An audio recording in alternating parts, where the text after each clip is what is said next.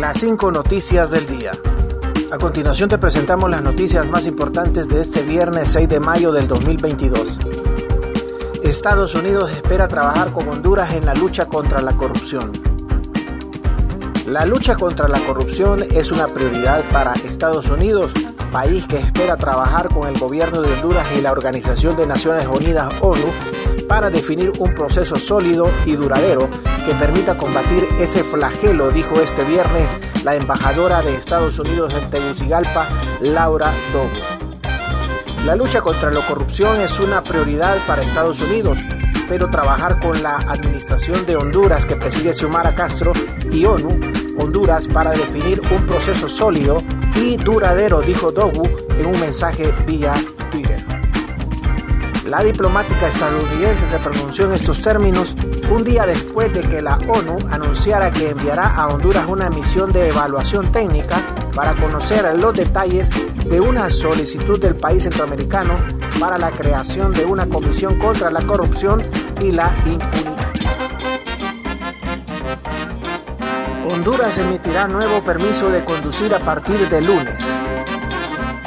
El jefe de la sección de investigación de accidentes de la Dirección Nacional de Vialidad y Transporte, Darwin Hernández, informó que este lunes 9 de mayo iniciará a emitir un nuevo permiso de conducir que sustituirá la actual licencia de conducir.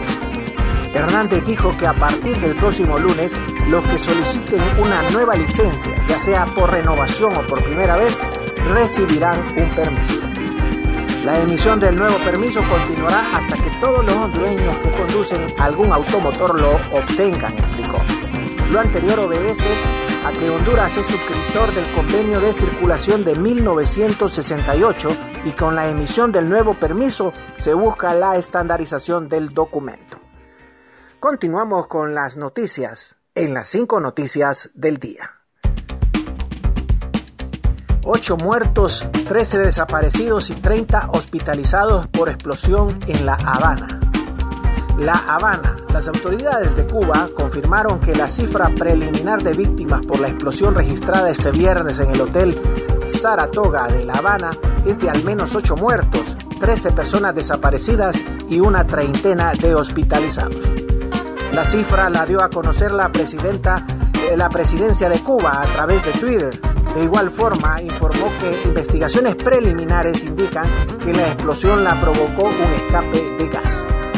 El presidente Miguel Díaz Canel se encuentra en el lugar del siniestro junto con el primer presidente Manuel Marrero y el líder de la Asamblea Nacional del Poder Popular Parlamento Unicameral Esteban Lazo. Niños de una escuela cercana a la zona fueron evacuados sanos y salvos, según señalaron autoridades del Partido Comunista de Cuba. Presidente de México llegará esta tarde a Honduras para reunirse con Xiomara Castro. El presidente de México, Andrés Manuel López Obrador, llegará este viernes a Honduras para entrevistarse con su homóloga hondureña, Xiomara Castro, y otras autoridades con quienes abordará temas de migración irregular, narcotráfico, como parte de una gira por Centroamérica y Cuba. López Obrador arribará en Tegucigalpa a las 16.50 hora local y permanecerá en la capital hondureña hasta el sábado, según la agenda oficial. Castro, líder del Partido Libertad y Refundación y la primera mujer en llegar a la presidencia de Honduras, recibirá a López Obrador en una ceremonia de bienvenida en la Casa Presidencial en Tegucigalpa, donde le rendirán los máximos honores. Gobierno entregará focos LED a más de un millón de hogares hondureños. La Secretaría de Energía y la Empresa Nacional de Energía Eléctrica lanzaron el programa de educación en eficiencia energética que se encargará de sustituir los focos fluorescentes e incandescentes por bombillos LED.